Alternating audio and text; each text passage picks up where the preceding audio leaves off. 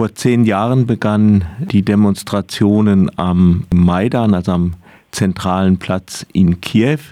Anfangspunkt war das der Präsident Viktor Janukowitsch, während er in Sochi mit Putin konferiert hat, Putin nachgegeben hat und das Assoziierungsabkommen mit der EU ausgesetzt hat. Das war zumindest der Anfangspunkt. Dann entwickelte sich das mehr und mehr in eine generelle Demonstration gegen die Regierung und ging über Monate. Du bist dann auch irgendwann mal dahin gefahren.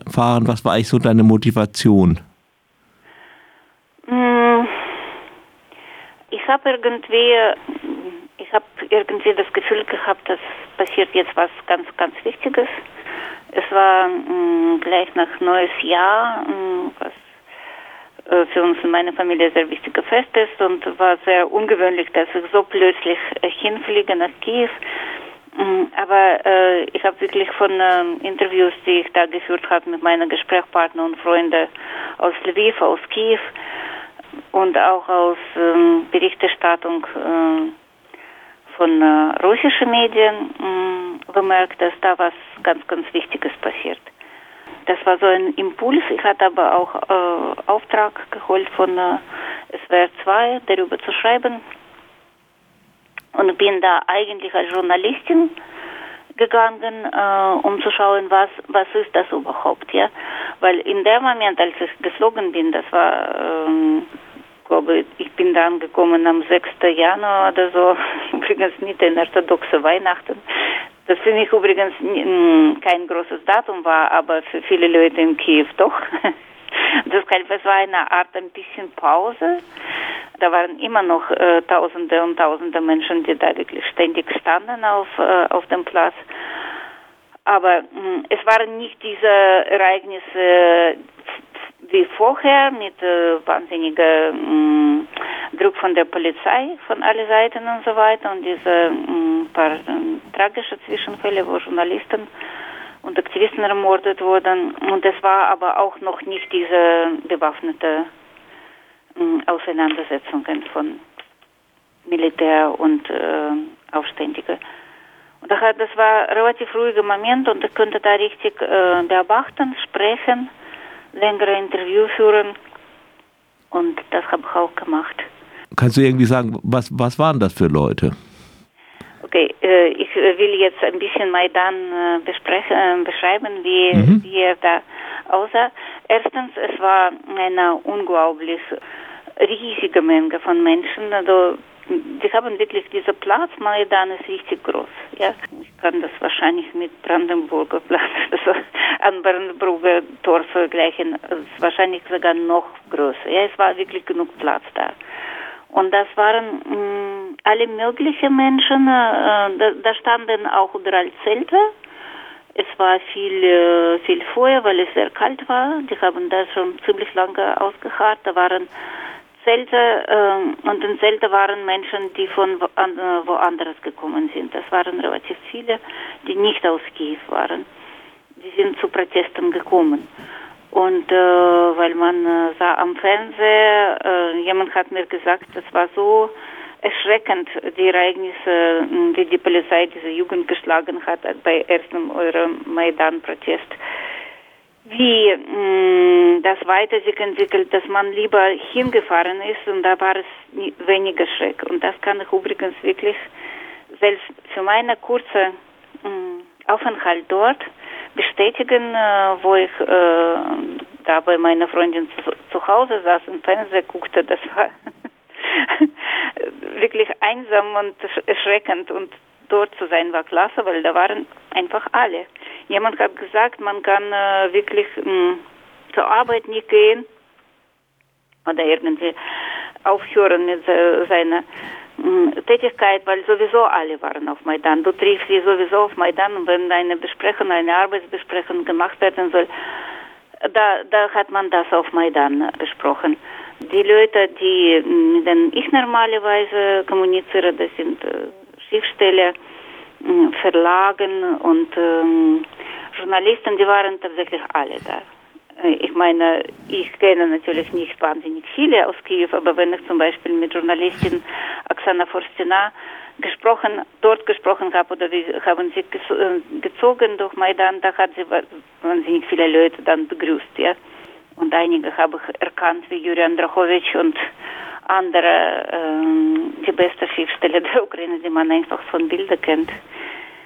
Andererseits, da waren einfache Leute, ich habe gesprochen, viele kamen mit ihrer ähm, Protest wegen ihrer, ihrer eigenen Geschichte ungerechter Gericht, weil mh, hm, man muss sagen, die Regierung von Janukowitsch war nicht nur korrupt, sondern da waren für Ukraine ein bisschen ungewöhnliche, für Russland schon gewöhnliche Sachen, für die Ukraine in dem Moment sehr ungewöhnliche von Grausamkeit und äh, Gewalt von der Polizei und so weiter. Das war Ukraine ist immerhin war eigentlich in alle dieser Post-Perestroika-Zeit nie eine Diktatur.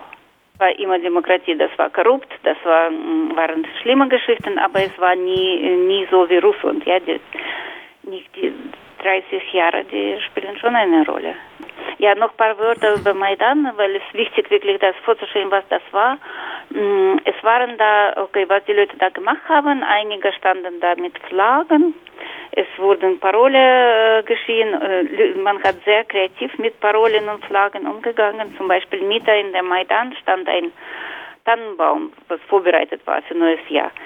Und der Tannenbaum war vollgeschmuckt mit Parolen und äh, Sprüche und mh, mm, äh, es war übrigens eine große Gruppe von Anarchisten, die da ihre Flaggen auch aufgehängt hat auf Tannenbaum, ziemlich zentral. Es waren auch die Vertreter von rechte Parteien. Und ähm, man hat aber wirklich versucht, mit denen äh, richtige Konflikte äh, zu vermeiden. Ich meine, weil da waren auch Linke und äh, die Leute, die überhaupt nicht links äh, sind, aber absolut nicht rechts und dann Nationalisten dulden. Man versuchte nicht äh, in Schlägerei zu gehen oder mindestens nicht in offenen Konflikten. Aber man hat äh, ziemlich äh, toll ein paar Parolen wirklich umgeschrieben. Zum Beispiel das war ständig äh, ein Parole Slava Nazi, das heißt, mh, hm, wie kann man sagen, Ruhm der Nation. Und dann haben die anderen geschehen Slava Ratio, das heißt Ruhm der Rationalität. Mhm. Was gemeint wurde, dass ja das äh, gesunde Verstand geht per se gegen äh, Nationalismus oder gegen äh, solche solche äh, rechte Tendenzen.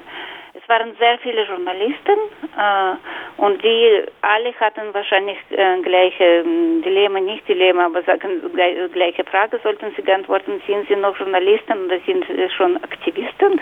Hm. Aber ich glaube, es war keine Frage. Äh, du, du könntest nicht in dieser, da waren bei großen Tagen, da waren Millionen, Milli, Millionen war auf der Straße, ja.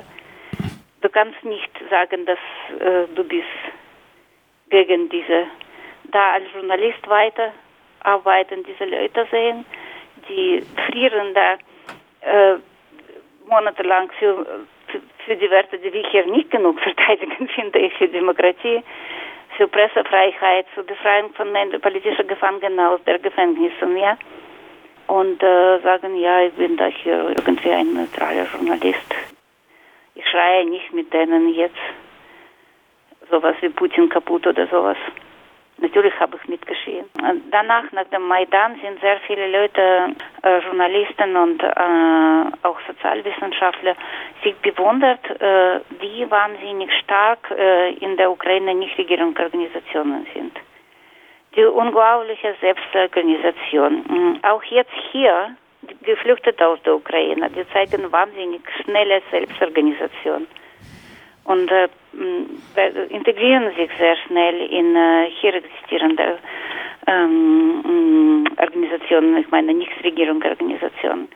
Und ich glaube, das hat wirklich mit dieser zwei Maidans, orangenfarbenen Revolutionen, mhm. dieser zu tun. Weil diese un unglaubliche Selbstorganisation von Menschen auf dieser Straße, weil es war wirklich sehr, äh, niemand wusste, dass es so endet, ja. Äh, alle, die da standen, haben gedacht, wenn, wenn es so, wenn sie verlieren, dann, dann, sie bleiben nicht in diesem Land, wenn sie überhaupt noch fliehen können, ja.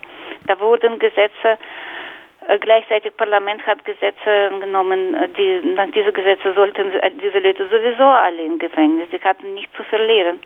Und parallel, gerade in dieser Zeit, gründet man ein gesellschaftlicher Fernseher. Das ist wirklich parallel zu diesen Ereignissen. Ja. Auf dem Maidan funktioniert eine offene Universität, wo solche Themen wie Feminismus, auch Auseinandersetzung mit Rechten wirklich zusammen mm, ähm, hat man getraut, in dieser Situation mit denen auf der Bühne zu sitzen und mit denen diskutieren und äh, ihre Diskurs versuchen zu bestreiten, ja. Es waren da, da waren die äh, Anarchisten aus Kharkiv gekommen mit wahnsinnig komplexen wirtschaftlichen Themen oder ja, der, der, der Arbeitsklasse der Zukunft und so weiter. Und das, wenn man sich visualisiert, wie das passiert in Zelten, das ist wie kontrolliert man diese Menge, dass da nicht zu viel getrunken ist? Das wurde überhaupt nicht getrunken, was ich bis heute nicht glaube. Ja. Mhm. Und das war sehr faszinierend, hat mir für immer mm, mehr Glauben an, an Möglichkeiten von Menschenmenge demokratisch und organisiert zu handeln gegeben. Da war ich wirklich sehr, sehr begeistert.